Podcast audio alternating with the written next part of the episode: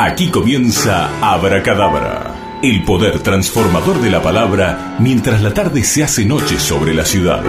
Dos horas de relatos, música y poesía con los pases mágicos del profesor César Greenstein y la alquimia de Chiche Frugoni. Aportando los brebajes del Archivo General de los Recuerdos, Alejandro Lomuto. Locución y elixires vitales, Andrea Juárez. Operación y hechicería técnica, el tío Juárez. Musicalización, Alejandro Lomuto y César Greenstein. Música original para la cortina de apertura, Federico Frugoni.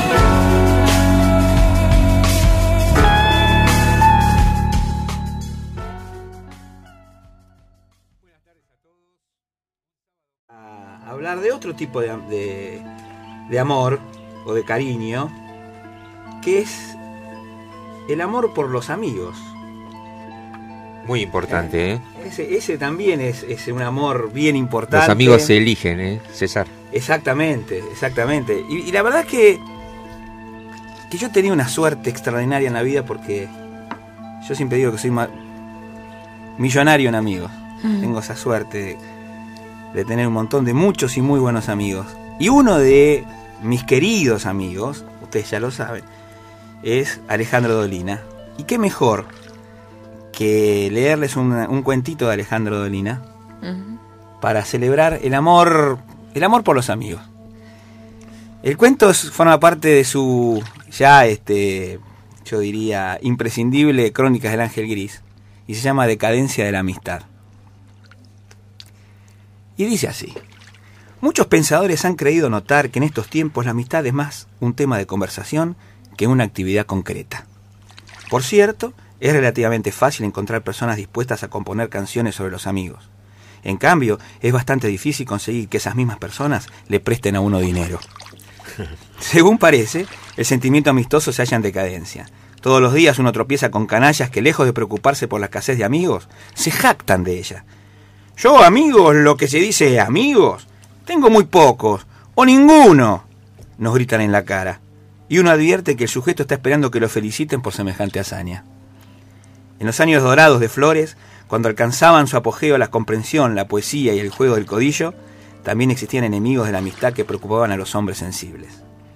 Manuel Mandeb, el metafísico de la calle Artigas, coleccionó algunas de sus obtusas opiniones en un opúsculo titulado maliciosamente Los amigos. Como ya es costumbre, transcribimos algunos párrafos. La amistad debe nacer en la juventud o en la infancia. Nuestros amigos son aquellos que aprenden junto a nosotros, o mejor todavía, los que viven aventuras a nuestro lado. Y por lo general la gente aprende y vive aventuras en la juventud. Después casi todo el mundo consigue algún empleo en casas de comercio y ya resulta imposible adquirir conocimientos nuevos o pelearse con una patota. A los 11 o 12 años uno empieza a hartarse de la familia y encuentra que los muchachos de la esquina son mucho más divertidos que el tío Jorge. Durante más o menos una década, nadie estará más cerca de nuestro corazón que estos muchachos. Y si uno quiere aprovisionarse de amigos, debe hacerlo en ese periodo. Después será demasiado tarde. Según se aprecia, el criterio de Mandel es interesante y tal vez verdadero. Sucede que en cierto momento de la vida uno descubre que está rodeado de extraños, compañeros de trabajo, clientes, acreedores, vecinos y cuñados. Los amigos de verdad están lejos, probablemente encerrados en círculos parecidos. Algunos empecinados insisten en cultivar amistades nuevas. Los matrimonios maduros se visitan mutuamente y desarrollan pálidas paro- parodias de la amistad verdadera. Se encuentran una y otra vez episodios antiguos, vividos con los amigos viejos, los que ya no están. Cuando uno es joven no cuenta historias a sus amigos, las vive con ellos. A pesar de estas sabias reflexiones de Mandev, existió en Flores una agencia destinada a ofrecer amistad a los solitarios. Fue la célebre Proveeduría de Amigos de Ocasión. Sus fines de lucro eran innegables. Todavía hoy se recuerda su eslogan publicitario. Tenga un amigo desinteresado, páguelo en cuotas. Con solo acercarse al mostrador, el cliente ya notaba un clima amistuoso y amplio. Los empleados sabían cómo atacar. Buenas tardes. No sabe lo que me hizo esta mañana la bruja de mi mujer. Y a los 30 segundos uno se sentía entre amigos. Después, entre palmadas, guiños, pellizcones y confidencias, los comerciantes iban mostrando el amplio catálogo de la proveeduría. Tenían amigos silenciosos, dispuestos a escuchar 50 veces la historia de una operación. Amigos complacientes, siempre amables y elogiosos. Amigos efusivos que saludaban con abrazos y se despedían a los gritos. Amigos divertidos, eruditos en cuentos picantes y expertos en bromas pesadas. También se prestaba un servicio un tanto oneroso, especial para personas encumbradas. Consistía en el alquiler de un cohorte de una cohorte de adultones que acompañaban al cliente en todas partes. Se reían de sus chistes, se aplaudían a sus ocurrencias y suscribían con entusiasmo cualquiera de sus pensamientos. Precediendo esta comparsa solía marchar un corneta que abría la puerta de los bares y asomando la cabeza gritaba, ¡Ahí viene el doctor del prete! El trabajo se hacía tan bien que muchos de los contratantes ya no podían prescindir de él nunca más. Muchos profesionales del barrio extinguieron su fortuna pagando este servicio de la agencia. Un asunto que molestaba a los clientes era el rigor de los amigos de ocasión en sus horarios. Cuando vencía el plazo estipulado, se terminaba la amistad. Sin saludar, los contratados daban media vuelta y se iban, muchas veces interrumpiendo una carcajada o librándose bruscamente de un abrazo fraternal. Sin embargo, hay que admitir que algunos aspectos del funcionamiento de la peludería eran bastante nobles. Por ejemplo, la sección niños permitía que los padres eligieran a los amigos de sus hijos sin correr riesgo alguno. Para ello se contaba con un, número, con un numeroso plantel de chicos e incluso enanos, adiestrados en diferentes actitudes. Según el gusto paterno, podían encontrarse pibes atorrantes para avivar a los pequeños pelandrunes, niños estudiosos para estimular a los adoquines y criaturas educadas y juiciosas para serenar a los, serenar a los más piratas. Desde luego, no puede evitarse que muchos chicos resistieran la decisión de sus padres. Ahí se oían con toda frecuencia en Flores frases como esta. Camine a jugar con los amiguitos que le alquiló su padre, caramba. Asimismo, existía un departamento para damas con un amplio surtido de chimentos. Algunos malintencionados decían que las mujeres no contrataban amigas, sino enemigas, pero este es otro asunto. El fracaso más estruendoso fue el de la sección Amistades Mixtas. Nada cuesta razonar que los caballeros que solicitaban amigas escondían casi siempre otras intenciones. No se espante el lector pensando que nos internaremos en un tema tan manoseado como el de la amistad entre la mujer y el hombre. Vale la pena, eso sí, recordar lo que le dijo Manuel Mandev a una amiga suya, tal vez alquilada a la proveeduría. Vea, yo puedo ser su amigo si usted quiere. No trataré de seducirla, ni me pondré romántico, ni le haré propuestas indecorosas. Pero sepa que yo necesito que exista un amor potencial. Me resulta indispensable que exista una posibilidad en un millón de que algo surja entre nosotros. Le aclaro que es probable que si se da esa circunstancia yo salga corriendo, pero es únicamente en virtud de esa remotísima chance que yo estoy aquí oyendo su conversación como un imbécil. Los hombres sensibles nunca fueron buenos clientes de la agencia Amigos de Cazón. Quizá porque sus presupuestos eran muy humildes, o a lo mejor porque les gustaba que los quisieran gratis. En cualquier caso, los muchachos del Ángel Gris tenían un criollo pudor en estas cuestiones. Para ellos andar declarando públicamente el grado de amistad que sentían por alguien era cosa de afeminados. Manuel Mandé pasaba largas horas en la esquina de Artigas y Morón fumando con Jorge Allen, el poeta. Muchas veces ni se hablaban. Se contentaban con saber que el otro estaba allí. Ya en su última etapa, la proveeduría empezó a ofrecer viejos amigos. En un principio la idea consistía en rastrear, a pedido del cliente, el paradero de personas ausentes y lejanas. Pero como advirtieron que la tarea era demasiado complicada, resolvieron que era más fácil inventar antiguas amistades que rescatarlas del pasado. Se preparó entonces un magnífico grupo de viejos mentirosos que ante la entrada de algún candidato de cierta edad fingían reconocerlo y le soltaban cuatro o cinco recuerdos para ir tomando confianza. Esta sección trabajaba mucho en las cenas anuales que suelen realizar los exalumnos de los colegios. Su misión consistía en ir reemplazando a los fallecidos y mantener siempre firme la concurrencia. Así, en cierta ocasión de egresados del Colegio Nacional Nicolás Avellaneda, Promoción 1921, se dio el curioso caso de que ninguno de los asistentes había pisado jamás ese, establecimiento, lo que no les impidió evocar a los profesores, reírse de pasadas travesuras y brindar por futuros encuentros. Con el tiempo la actividad de la agencia fue amenguando. Contribuyó a este hecho cierta mala prensa que siempre tiene la amistad entre los espíritus escépticos. En Flores y en todos los barrios se contaban leyendas sobre las, traiciones de los amigos y sobre la ventaja de la soledad Todavía en nuestro tiempo hay personas que se complacen en declarar que los perros son más leales y sinceros que los humanos. Cabe sobre esto una pequeña reflexión. Tal vez sea cierto que los perros no traicionan, pero esto no es en realidad una virtud del animal. Ocurre simplemente que la módica organización mental del perro le impide realizar procesos tan complicados como una estafa. Es decir, los perros no pueden traicionarlos, traicionarnos por la misma razón que no les permite escribir novelas. Hoy, cuando ya no existe la agencia Amigos de Ocasión, vale la pena preguntarse si no será necesario inventar alguna para reemplazarla. Será difícil, desde luego. Nadie podrá rescatar a los amigos perdidos. Poco podrá hacerse para librarnos de los desconocidos que llenan nuestro tiempo. En todo caso, cada uno de nosotros debe cuidar lo poco que tenga, sin componer canciones ni escribir poemas. Se trata únicamente de sentarse un rato en la vereda y de matear en silencio con los que están más cerca de nuestro espíritu. Si uno no tiene ya a los de antes, cabe decir que tal vez existen en el mundo amigos viejos a los que todavía no conocemos. Yo mismo, las otras noches resolví salir de mi encierro y lleno de ilusión me encaminé a cierta esquina que conozco.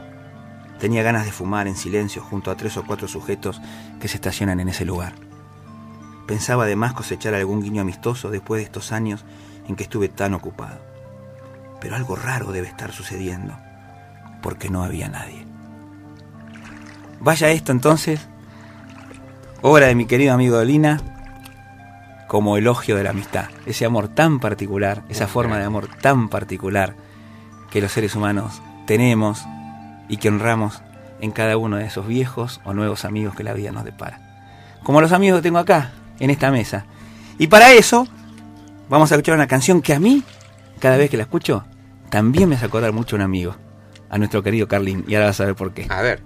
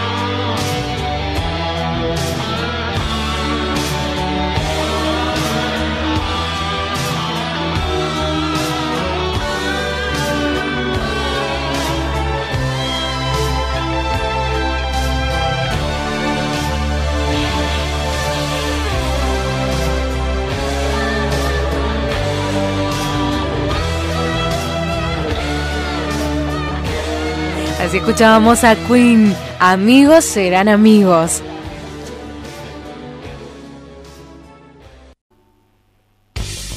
Abracadabra. Para querer creer que la magia, la sorpresa y la alegría son un destino posible. Con el profesor César Greenstein.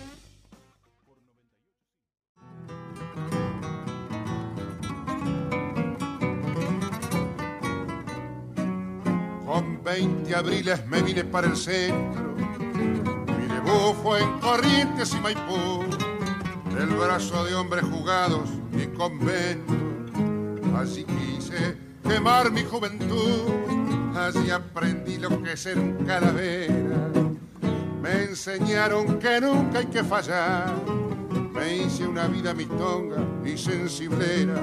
Y entre otras cosas me daba por cantar cabaret tropezó. Era la eterna rutina, pucherito de gallina, con viejo vino Carlos, cabaret. ¡Qué tema! Pucherito de gallina. Pero por favor, por un grande. Fue un grande, Edmundo Rivero. Creo que mi iniciación en el tango fue gracias a esos tanguitos de guitarra y cantante. No me digas. Sí, sí, sí, son los que más me gustan. A mí el tango me recuerda inevitablemente a mi viejo. Claro. Porque en- cuando viajaba, me, me gustaba mucho viajar con él al interior del país, cuando él tenía que viajar por, por negocios. Y para mí era una aventura extraordinaria viajar con él. Y a él le gustaba escuchar tango, escuchaba mucho a Marino, Claro. escuchaba a Sosa. Sí, señor, unido. ¿eh? El varón del tango. eh, Sí, señor. Y escuchaba a Gardel también. Este, así que inevitablemente el tango me, me recuerda a mi papá. Y mi mamá, que es una muy buena cantora de tango. Aficionada, por supuesto, pero muy buena cantora de tangos. Así que mm, ahora se preguntará usted, don Chiche, ¿por qué este pucherito de gallina? Sí, Este, me pregunto. ¿eh? Bueno, porque el amor también se expresa muchas veces en, en lo cotidiano, ¿eh? en, en- en el gesto amable y condescendiente de prepararte una rica comida, de halagarte, de alguna manera esperándote a uno u otro en tu casa, en tu, en tu lugar. Y, y bueno, tengo una historia, una historia que tiene que ver con un amigo. A ver, Esta historia tiene que ver con un amigo que se llama Alejandro Lomuto, un querido amigo mío, un periodista de aquellos.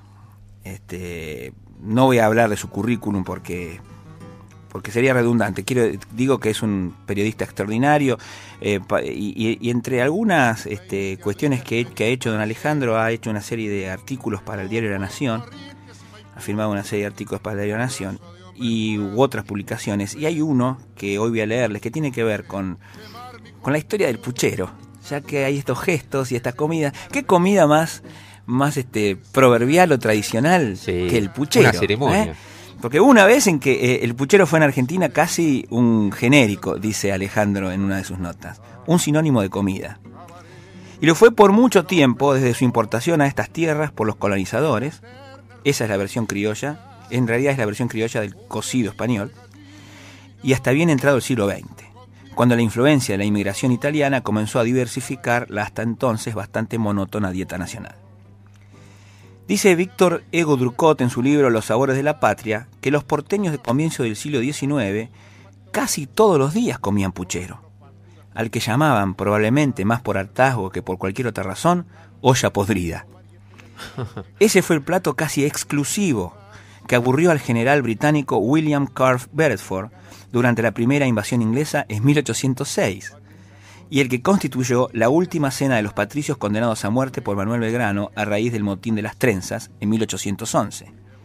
En ambos casos el autor fue el francés Raymond Agnès, más, conocido como Monsieur Ramon, uno de los primeros cocineros profesionales del país donde se radicó en la última década del siglo XVII y fue repostero del gran banquete de despedida del virrey Olaguer y Feliu, según el historiador Vicente Gesualdo, y dueño del Café de la Comedia, el bar con billares más concurrido de Buenos Aires en los primeros 20 años del siglo XIX. Más de un siglo después, muchas letras de tangos, como el que estábamos escuchando, testimoniarán la extensa vigencia del puchero como el alimento básico de los argentinos y sobre todo de los porteños, con una salvedad, Lo fue sin distinción de clases, desde los elegantes restaurantes frecuentados por la clase política y los artistas, hasta los conventillos, las fondas del pinchazo e incluso ollas populares. Y sigue diciendo Ale, a quien estoy seguro que ya tengo en línea. ¿Estás en línea, Alejandro? Sí, César, ¿cómo estás? ¿Cómo andas, amigo querido? Bien, muy bien, muy muy muy contento de estar conectado con vos. Lamentablemente solo por teléfono contra nuestros planes, pero bueno, eh, de todos modos el, el contacto es lo primordial y aquí estamos. Exacto, y ya te tendremos por acá, Sí, ¿eh? Porque falta ayer se abortó un viaje, ¿no es cierto? Estoy Sí, con señor. Chiche también, acá en la mesa, con Chiche Frugoni, y bueno, y con, An- ah, con Andy, a quien no conoces, pero que no sabes lo que te perdés. ¿eh? ya vas a venir solo para conocerla. este, y estaba leyendo, eh, Ale, y quería terminar de leer esta, esta hermosa nota, pero quería, para que después compartamos algunas cositas, porque vos contás que el regimiento de patricios no figura, decís, en ninguna guía gastronómica, pero tiene un quincho donde a menudo se celebraban amenas comidas. A principios del siglo XX, XXI, acá, bueno, acá hay un error, al principio No, no, del no, siglo... no, no, no, no, no, es ¿Ah, actual el, man- el Ah, mantel. mira vos. El mantel individual de papel es actual, Ah. describe lo que pasaba hace 200 años. Ah, mirá vos, entonces a principios del siglo XXI los platos solían servirse sobre mantenes individuales de papel, mirá vos, que describían cómo era el rito del puchero en tiempos del coronel, luego brigadier general Cornelio Judas Tadeo de Saavedra, comandante de esa unidad desde su fundación, tras la primera invasión inglesa, hasta agosto de 1811, cuando, ya presidente de la Junta Grande, marchó a ponerse al frente del ejército del Alto Perú. Y escuchen lo que cuenta Alejandro. ¿Cómo, cómo comían, eh, Ale, en ese momento? No, eh, esto es lo que cuenta el mantel, en realidad yo transcribo ahora lo que, eh, lo que dice el mantel. Lo que dice- te voy a llevar un ejemplar de ese mantel. Buenísimo. Dice, entonces el mantel que rescató Alejandro, vaya a saber qué andaba haciendo Alejandro, cómo, cómo habrás comido, entonces dale, dice así, el puchero empezaba a cocinarse a las 6 de la mañana. Rosa, la cocinera, usaba cuatro ollas distintas, además de una o dos sartenes grandes de chapa de hierro. Cuando el comandante llegaba ya estaba todo listo, menos la sopa de arroz que se comía primero. Mientras se cocía el arroz, Saavedra se entretenía con un poco de queso, unas anchoas en aceite y unas aceitunas de Sevilla. Después de la sopa, obligada, servía Rosa una fuente de carne del espaldar casi siempre, con muchos garbanzos mojados con un hilo de aceite. Iba esto con una salsa de tomates a los que se les daba un hervor, se los aplastaba, se los tamizaba, se lo mezclaba con miga de pan deshecha en caldo, bien espolvoreada con pimienta, y con una cebolla frita y poco de, perejil por arriba. Mamita. De- Después arrimaba otra fuente, con gallina cocida con su piel, puesta del lado de las verduras, al lado de las verduras, zanahorias, acelga y repollo. Terminaba esta fuente Terminada esta fuente, Clara venía con la botella de aguardiente. Así se preparaba el ánimo. Porque había más. Porque había más. Traía entonces las mochilas acompañadas, las morcillas acompañadas con papas hervidas y un pie de cerdo con su jamoncito. Luego servía la última fuente, menos mal, hermano, con dos clases de chorizos, blancos de vaca y de cerdo, hechos en la sartén y colorados con pimentón. Estos iban con una guarnición de nabos y una lonja de tocino frío. No sea cosa que se hayan quedado con hambre, ¿no, vale? Claro. Se podía agregar un poco de calabaza, algo de mandioca y algunos choclos si era época. Dice que Rosa era la asistente de la británica Mary Clark, conocida como Clara la Inglesa porque así se llamaba el hotel con fonda del que era propietaria y al que frecuentaba Saavedra. Una noche de febril conspiración impidió al coronel moverse de su puesto y un soldado logró que Rosa, junto a un par de esclavas, sirviera por primera vez el puchero en el cuartel. Así nació el rito y probablemente también el precedente más lejano de los hoy tan habituales servicios de catering, termina diciendo Alejandro. Muy bien. Y me pareció, Ale, una historia extraordinaria. Este, es. este, pero vos tenés algo más para contarme también de, de- de esta, de esta Clara Clark, ¿no? Bueno, sí, después de la después de haber publicado la nota, esta, esta nota fue publicada en una revista especializada que circuló varios años y, y ya no circula más, se llamaba Mirá quién vino, una, una nota especializada, buenísima una revista, perdón, especializada en vinos y gastronomía. Sí. Eh, no figura en esa nota, así que para quienes la hayan leído es una novedad, algunos datos que encontré yo después. Eh, Mary Clark nació en Londres en 1780. Según Gesualdo, ese historiador que ya mencionamos por ahí, era una mujer de vida aventurera, gran carácter, belleza, muy atractiva, de ojos azules y rubios cabellos. Un bombonazo. Un momonazo. En 1797, o sea, cuando tendría 17 años, fue embarcada rumbo a Australia junto con otras 70 mujeres de vida díscola y una docena de presos franceses y alemanes. Iban para Australia, pero tras un motín a bordo y otras eh, peripecias más, al año siguiente, no sabemos muy bien cómo, se estableció en Buenos Aires. Impresionante. Ahí, según los datos que, que pude encontrar, fue esposa o mantenida, no estaba claro, de un español que desapareció durante la primera invasión inglesa. El tipo desapareció. El tipo desapareció durante la sí, sí, sí, durante la primera invasión inglesa en el, en el 6.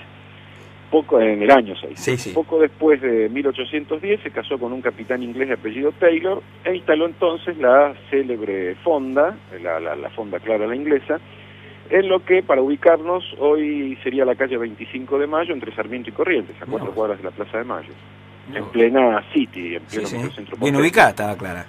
Sí, sí. Eh, entre los clientes de distintas épocas, además de Saavedra, estaban el almirante Brown, el almirante Guillermo Brown, el naturalista Charles Darwin, que en algunos de sus viajes eh, no solo iba a comer, sino que se hospedaba allí. Eh, el músico Juan Pedro Esnaola, ¿vos sabés quién es Esnaola? Eh, Esnaola es el autor del arreglo definitivo de la melodía del himno nacional, ya que empezaste Claro. hoy el programa con, con el himno. Ujú. Eh, y bueno, los hermanos eh, Robertson, William y John Paris Robertson, que eran comerciantes, amigos de San Martín, escoceses de nacimiento y probablemente agentes británicos. Manuelita Rosas y su tía, Josefa Escurra. Vos sabés además que Josefa Escurra, que era la hermana de... Hay una historia ahí, ¿no? Una historia de amor. Claro. Josefa tuvo un hijo con Belgrano, con Manuel Belgrano. Vos sabés que Manuel Belgrano tuvo dos hijos. Una hija con una señora tucumana, que es eh, la más conocida, pero también tuvo un hijo con Josefa Escurra, la hermana de la Encarnación, la mujer del restaurador. Sí, señor. A ese hijo Rosas lo crió como propio para evitar el escándalo que te imaginas que en esa época no, de otro modo no habría podido evitar. ¿no? Claro. En fin, bueno, Clara la inglesa, que eh, viudó en 1823, murió en agosto de 1844 y sus restos están hoy en la Recoleta. ¿Qué me? Impresionante. Eh, Las historias que nos cuenta Alejandro. Increíble. Eh, cómo a partir de la amistad pasamos al puchero, del puchero pasamos Sí, a una historia, una historia este, de amores varios, como serían los de Clara, y terminamos en una historia de un amor medio escondido, que es el de Sí. José, Josefa Escurra con el restaurador. No, espectacular. Aparte, eh, me, me- me imagino esas reuniones a, a todo puchero, este, con gente que venía de afuera y que verdaderamente era como que se incluían dentro de la sociedad y para saber un poco de todo, ¿no? Y contame una Esas cosa. conversaciones deberían ser muy jugosas. Mamita, ¿no? Y contame una cosa, Ale, sé, ta- sé también que tenés este... ¿Con qué se acompañaba? ¿O con, quién, ¿O con quién no se acompaña, pero la gente cree que se acompaña al puchero, dado el tango? Bueno, justamente, ¿no? Eh, algunos autores afirman que los 10 eh, soldados patricios condenados a muerte en diciembre de 1811, lo que mencionaste al principio por el motín de las trenzas, acompañaron esa última cena con vino carlón. Incluso Gesualdo, el historiador, dice cuatro gallinas hervidas, puchero de garbanzos y arroz, bizcochos, vino carlón, cigarros y yerba. Yo eh, lo que escribí en esa nota y la teoría que tengo es que me parece que el, el matrimonio, para usar este un término eh, bastante actual entre Sí. el puchero o el maridaje el puchero de gallina y el vino carlón, me- no estoy tan seguro de que se deba a alguna tradición gastronómica, eh, sino más bien a la inspiración de, de un autor de tangos que ya en los años 50 del siglo XX tenía eh, dos problemas, o se enfrentó a dos problemas o los resolvió de alguna manera. Eh, la cosa es la siguiente, Roberto Medina, un cantor que, que había que había cantado más o menos fugazmente en la, orquesta, en la primera orquesta de Astor Piazzolla y en la de Julio De Caro, eh, era autor en letra y música de un tango llamado Pucherito de Gallina. Lo escribió en 1953, pero cuando fue a registrarlo a Sadaic, muchos de los, o varios de los, de los directivos de Sadaic, que, que en la mayoría de los casos en esa época eran autores este, y compositores de tango, le sugirieron que esa letra iba a ser muy difícil de, de, de interpretar. Porque era, era Eh, la historia de una, de una mujer, ¿no? Era la historia de una chica de 15 años eh, que, bueno, iba de su barrio al centro y... Y terminaba y en un cabaret. Trataba de hacerse paso en la vida de una manera que podemos imaginarnos. Pero claro, era una chica de 15 años. Claro. Entonces, finalmente, eh, para resolver el tema de, de que el tango fuera fuera interpretable, fuera fuera cantable, es decir, porque alguien se animara a hacerlo, pero para respetar su regla de rima, introduce ahí eh, Medina la cuestión del viejo vino vos, es una cuestión más de rima, este, de cacofonía que de, Sí, que- de necesidades que, que de literarias que- real. Exacto. Claro, Bucherito de Gallina, bueno, como lo hemos escuchado recién, relata la historia que en el fondo en el tango no es una más de muchas, ¿no? De un muchacho que un buen día deja su barrio, se, se lanza a la conquista del centro, con todo lo que, lo que eso significaba en la Buenos Aires de, de esa época, ¿no? Con 20 abriles me vine para el centro, bla, bla, bla, bla. Y, pero después, digamos, el estribillo lo muestra ya transitando un circuito triunfal. Cabaret, tropezón, era la eterna rutina, pucherito de gallina con viejo vino Carlón. Eh, es difícil que, que a lo mejor nos hubiéramos imaginado ese, ese maridaje que yo digo improbable entre el, entre el puchero de gallina y el vino Carlón, si alguien se hubiera animado a cantar la, la primera letra, la original. Ajá. Eh, ahí la chica decía, con 15 abriles me vine para el centro, mi debut fue en el Cairo y Cotton Club. Por un muchacho que supo hacerme el cuento, fui la dos en el viejo Marabú. El Marabú era un viejo cabaret de esos donde se presentaban las orquestas de tango. Allí, por ejemplo, tocó Troilo mucho, este, mucho tiempo. Pero el estribillo no era muy distinto, pero sí lo suficiente en todo caso como para darnos cuenta que la niña todavía no había triunfado. Cabaret, tropezón, era la eterna rutina, pucherito de gallina o el esquive a algún botón. Está bien. No Ahí está. vino Carlón. Ahí, Ahí está. está. De todos modos, este tango, que eh, Rivero, en la versión que, que acabamos de escuchar, lo, lo grabó en el año 1958, cuando todavía estaba en la plenitud de, de- de sus atributos vocales, fue un tango más que pasó absolutamente inadvertido hasta mediados de los 70, cuando en pleno auge de los eh, llamados técnicamente vinos intermedios, algo mejor que los comunes, pero, pero menos que los reserva, se presentaron al mercado algunos vinos bajo el nombre de Carlón, ¿te acordás, por Sí, ejemplo, claro de la marca Casa de Troya, que era la más conocida? Y algunas de las agencias publicitarias eligieron como uno de los primeros jingles justamente al estribillo de este tango, que, que ahí se hizo, se hizo muy conocido. Y vos fijate, Ale, que este tango, este, para ir terminando por hoy, pero me prometés que vamos a seguir con esto y que vas a venir a verme acá al piso, ¿no? A Cámara de Plata, ¿no es cierto? Sí, por supuesto. Porque me parece que estas cosas este, visten el programa de una manera. Lo, lo hacen un, programa de otro nivel. Por supuesto. Este, pero vos sabés que cuando vos dijiste que a mediados de la década de 1970 fue cuando se popularizó de alguna manera este estribillo, ¿no es cierto? Sí. Bueno, esto me remite inevitablemente al a febrero de 1974, porque esta canción, Pucherito de Gallina con Viejo Vino Carlón, se usó mucho cuando en el debut de García Cambón, con los gloriosos colores azul y oro, el, el, 4 de el 2 de febrero de 1974, si no me falla la memoria, Carlos García Car- Cambón, Carlón, Carlón, se mandó flor de puchero de gallina cuando le metió cuatro, Cuatro en aquel goles 5 a 2 en la bombonera. en la bombonera. Sí, señor. señor. Entonces, el recu- mi recuerdo este futbolero es inevitablemente. Ahí sí sí que se produce un maridaje entre mi pasión y el vino Carlón. ¿Eh? Tal cual. ¿Eh? Y de paso rima, ¿vio? Carlón Así con es. pasión. Sí, señor. Así es. Así que, Donale, gracias por esto, viejo. Bueno, eh, eh, nos quedamos debiendo en realidad eh, una, una explicación de por qué el Carlón no con el... Ah, decímelo, por favor. Esa es la excusa. Esa es la excusa. El, el Carlón, mirá, lo, lo digo muy rápidamente. No, El no, no hay apuro. era- Era un vino de uvas este, garnacha. Es originario de Benicarló, una zona mediterránea al sur de Cataluña. Un vino particularmente denso, de mucho color y, dado su gran contenido de azúcar, de alta graduación alcohólica. Es decir, para los hábitos actuales sería un excelente acompañante de ciertos postres o de Ajá. quesos, pero nunca de un de Puchero. un puchero. En el siglo XIV su producción era tan abundante que el gobierno eh, reguló su circulación. En el siglo XV eh, disminuyó la, la- la superficie sembrada, pero seguía siendo muy, muy demandado, sobre todo en el norte de Europa y en América, porque allí al revés se obtenían uvas con bajo contenido de color y azúcar, y entonces eh, se producían vinos poco alcohólicos y los vinos locales se mezclaban con el, con el carlón español para Ah. darle más, más cuerpo. Hacia fines del siglo XIX, eh, la demanda fue muy fuerte, los vinos ya ahí empezaron a perder calidad porque no, no llegaban a envejecer lo suficiente, pero en 1930 la filoxera, que es la plaga más terrible La historia. sí. este, contra, contra las viñas, eh, casi no dejó una, una, una planta en pie. De manera que cuando Medina escribió Pucherito de Gallina, el auténtico Carlón ya prácticamente no, no existía. Eh, y hay dos o tres indicios que yo menciono en la nota que permiten inferir que no debe haber sido fácil tomar en la Argentina verdadero Carlón. Por un lado, el diario Los Andes recordó hace algún tiempo que eh, el, falle- el fallecimiento, todavía en el siglo XIX, de un ingeniero y horticultor, y horticultor, así se dice, francés, Michel Puget, quien había elaborado un vino al que había agregado frutillas que contrastaba notablemente con el vino carlón conocido hasta entonces de color opaco y escaso cuerpo. Si el carlón no era ni opaco ni, ni, ni tenía poco cuerpo, ¿con qué lo mezclarían para que así pareciera, no?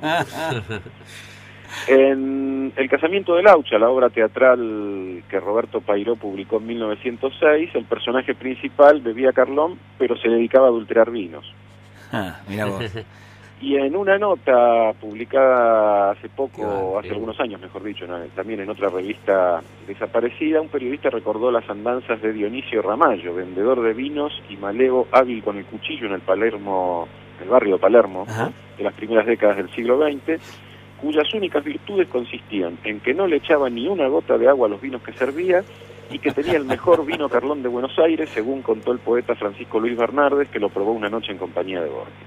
Qué bueno. Por todo bueno. eso, mi teoría de que en realidad el, el maridaje entre, entre el puchero de gallina y el vino Carlón, eh, no sé si es tan, tan riguroso desde el punto de vista gastronómico, aunque ahora, ¿cómo desmentirlo, no?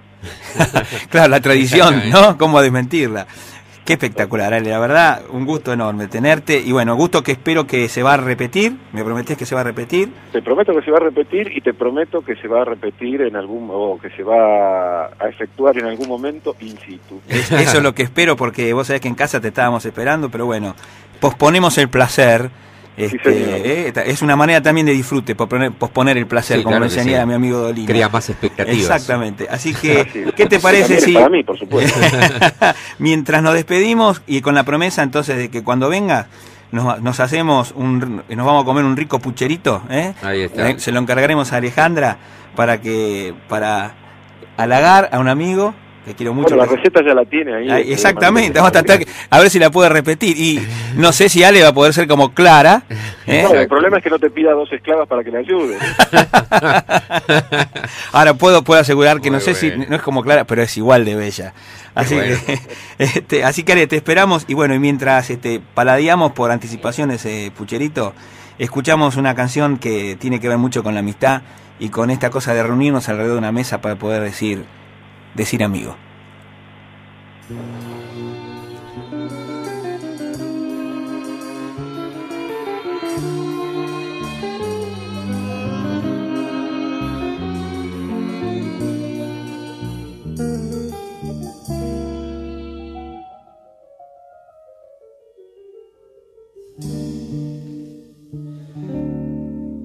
Decir amigo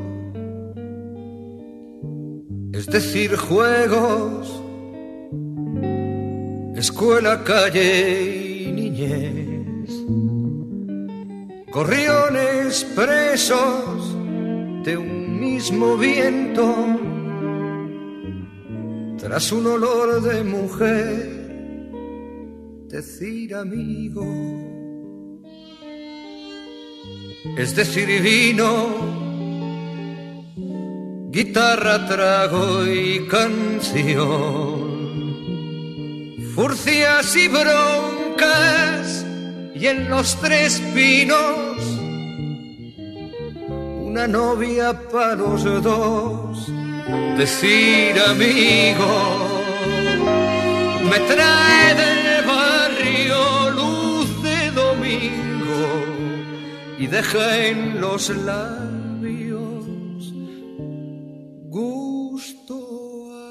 a mistela y a natillas con canela.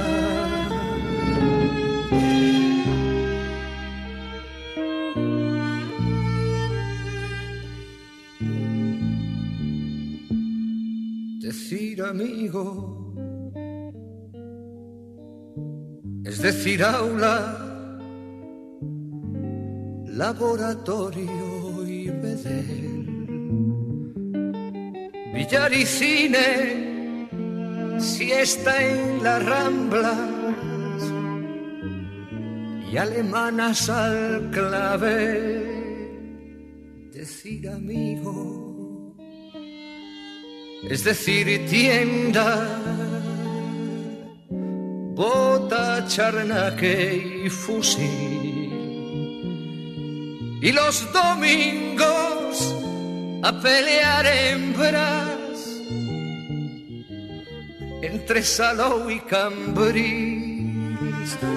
Decir amigo no se hace extraño cuando se tiene sed de veinte años y pocas penas y el alma sin medias suelas.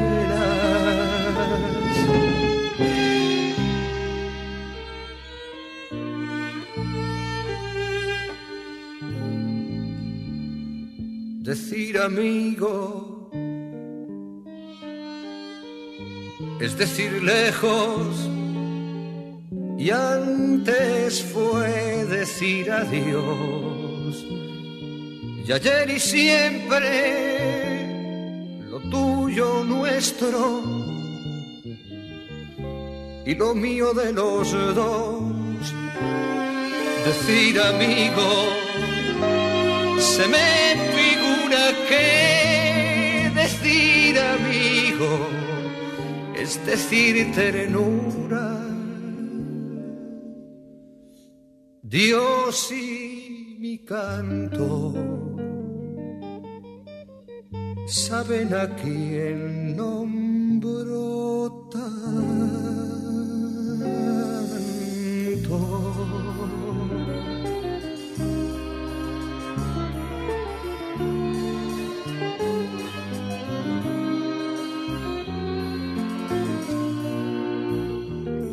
Escuchamos a Joan Manuel Serrat decir amigo.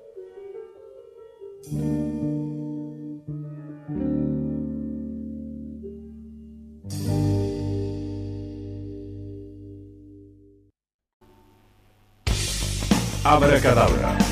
Para querer creer que la magia, la sorpresa y la alegría son un destino posible. Con el profesor César Greenstein.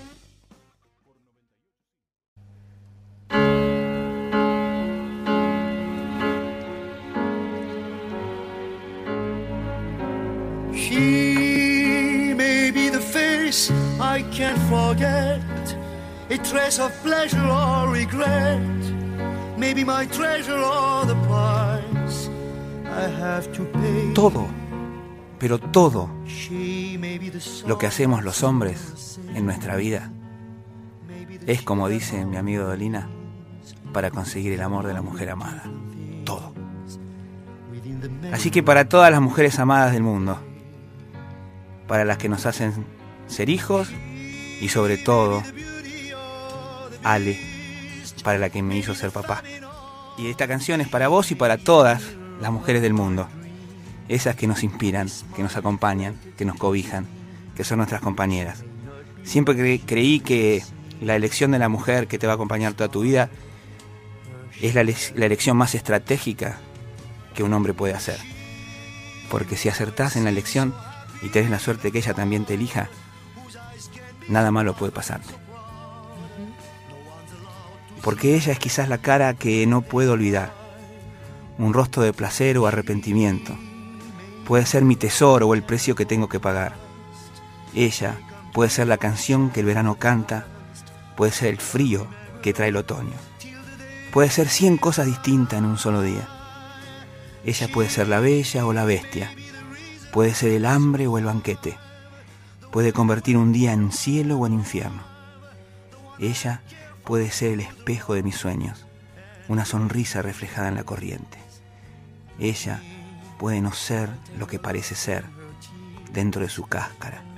Ella que siempre parece tan feliz entre la gente, de quien sus ojos pueden ser tan privados o tan orgullosos.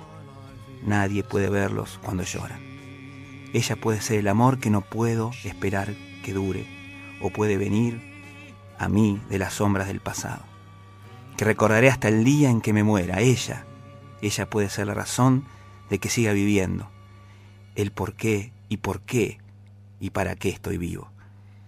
A quien cuidaré a través de los años difíciles, yo acepto tanto su risa como sus lágrimas y los hago todos mis souvenirs. A ella, a donde ella vaya, yo tengo que estar. El significado de mi vida es ella. Ella.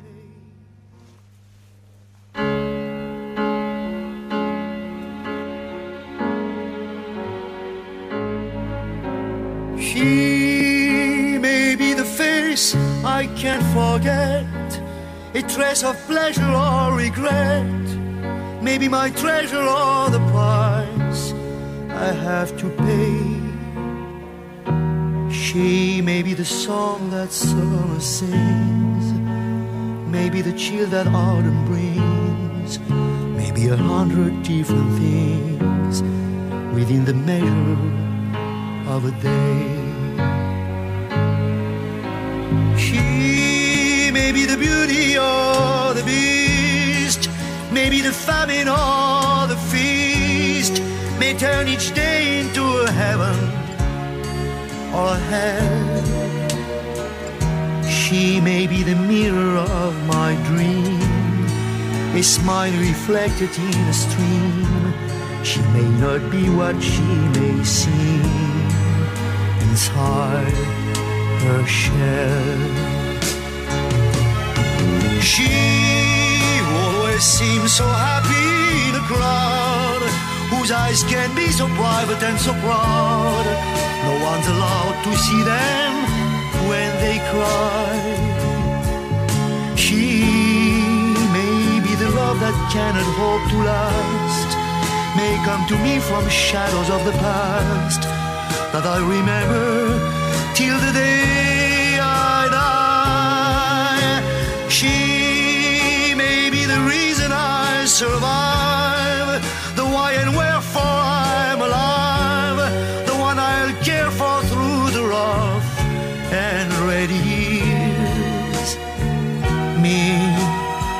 take her laughter and her tears and make them all my souvenirs.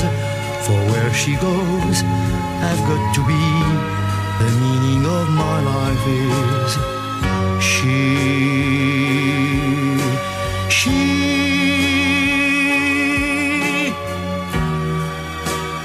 Mm. Escuchábamos a Charles Aznavour, ella.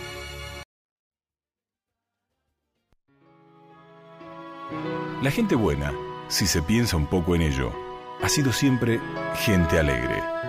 Ernest Hemingway.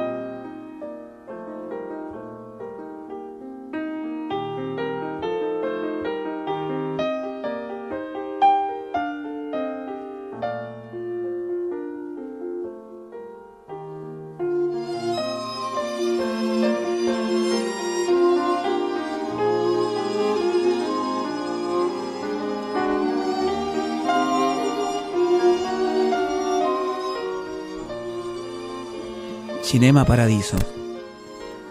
Es una película italiana de 1988 dirigida por Giuseppe Tornatore. Esta película, de la cual estamos escuchando su banda de sonido original, ganó el Oscar a la mejor película de lengua no inglesa en 1989 y el Globo de Oro en la misma categoría. También ganó el premio especial del jurado del Festival de Cannes del mismo año. Y elegí cerrar el homenaje al amor que le hemos hecho en Abra Cadabra con una película que me inspira los más profundos sentimientos de cariño, amor, amistad, todas las historias juntas. Porque hemos hablado en Abracadabra del amor romántico, del amor fraternal, del amor filial, del amor a los amigos. Hemos hablado del amor mítico, del amor legendario, del amor de cuento, del amor de película. Y ahora vamos a hablar del amor al amor. El amor por el amor mismo. La película es un largo homenaje al, al género cinematográfico, pero es también un homenaje a la vida misma. En un largo raconto, la historia narra la historia de un muy famoso y respetado director de cine, Salvatore, interpretado por Jacques Perrin, que vuelve después de mucho tiempo a su, antiguo pueblo siciliano para acudir al funeral de su viejo amigo Alfredo, interpretado por Philippe Noiret. Alfredo es el antiguo proyectista del cine Nuovo Cinema Paradiso y también artífice de su pasión por el cine en su infancia.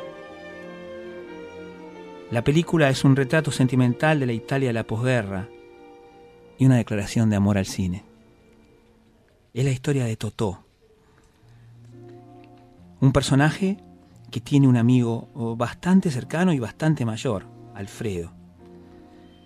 Totó, cuyo nombre es Salvatore, aprende gracias a su a la, ahínco y a la dedicación y al cariño de Alfredo las técnicas de la proyección de películas y con eso va descubriendo el amor.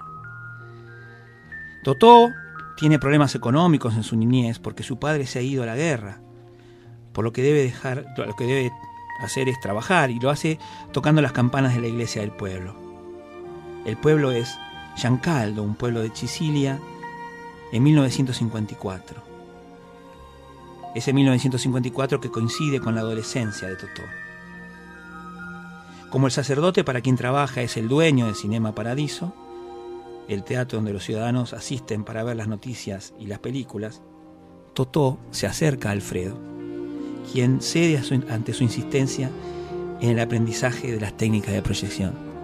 Y ahí nace una historia de amor fraternal y de amigo y de padre y de abuelo y en el cual Alfredo lo va llevando por los discurrires del cine.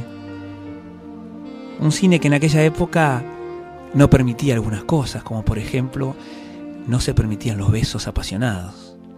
Así que en una parte de la historia se ve como cada vez que había una escena de beso apasionado, esa, esa, esa parte de la película era cortada. Cosa que a Totó lo frustraba porque no podía ver en la pantalla, en la mágica pantalla del nuevo Cinema Paradiso, esas escenas de amor. Un día, Alfredo le da un consejo a, a Totó y le dice, Totó, viviendo aquí día tras día, llegas a creer que esto es el centro del universo. Llegas a creer que todo es para siempre, que nada ha de cambiar. Por eso, debes irte. Vete. Vete por un largo tiempo. No pienses en regresar. Y si alguna vez regresas, verás que tengo razón. Que lo que pensabas que era tuyo se ha ido con el viento. Salvatore entonces le dice, ¿pero quién dijo eso? ¿Gary Cooper? ¿James Stewart? ¿Henry Fonda? No, Toto, ninguno de ellos. Esta vez hablo por mí. La vida no es como en las películas. La vida es mucho más dura. Después de muchos años, contrariando ese consejo, Totó vuelve al pueblo para asistir al funeral de Alfredo, Alfredo muerto. Y entonces recuerda su infancia y su juventud. Y recuerda una conversación que tuvo con Alfredo sobre la importancia de vivir con una ilusión. Recuerda que Alfredo una vez le dijo algo que en ese momento no entendió. Le contó la historia de un soldado que enamorado de la princesa y sabiendo que no podía acceder al amor de la princesa, cuando llega a conocerla le dice que está perdidamente enamorado de ella y la princesa, impresionada por la valentía del soldado, le dice, si puedes quedarte bajo mi balcón, cien días y cien noches, demostrando de esa manera tu amor, Sí. al final del día número 100 seré tuya. Y el soldado está y pasan los días, y los días de lluvia y de nieve, y, y de frío y de calor, el tiempo va cambiando y el soldado está impertérrito hasta el día 99. Sí. Y en el día 99 el soldado se levanta de la silla en la que estaba sentado y se va. Mm. Y Salvatore no había entendido en su momento hasta que vuelve al pueblo y se da cuenta que la historia que le había, el regalo que le había hecho Alfredo, era el, re- el- el- el regalo de entender la importancia de vivir con una ilusión. El soldado no quiso saber si finalmente la princesa lo iba a amar o no, porque tal vez no cumpliera su promesa. Y él prefirió quedarse con la ilusión de que tal vez ella en su balcón lo estaba esperando. Y lo mismo le pasó a Salvatore, se dio cuenta de que él vivió con la ilusión de que tal vez en su pueblo, en Giancaldo, las cosas no habían cambiado y que no se había ido con el viento aquello que fue su, su juventud y su niñez. Así que él vuelve, asiste al funeral de su, de su amigo y recibe el último regalo que le había dejado preparado el querido Alfredo. El regalo era un rollo de películas guardado especialmente para él.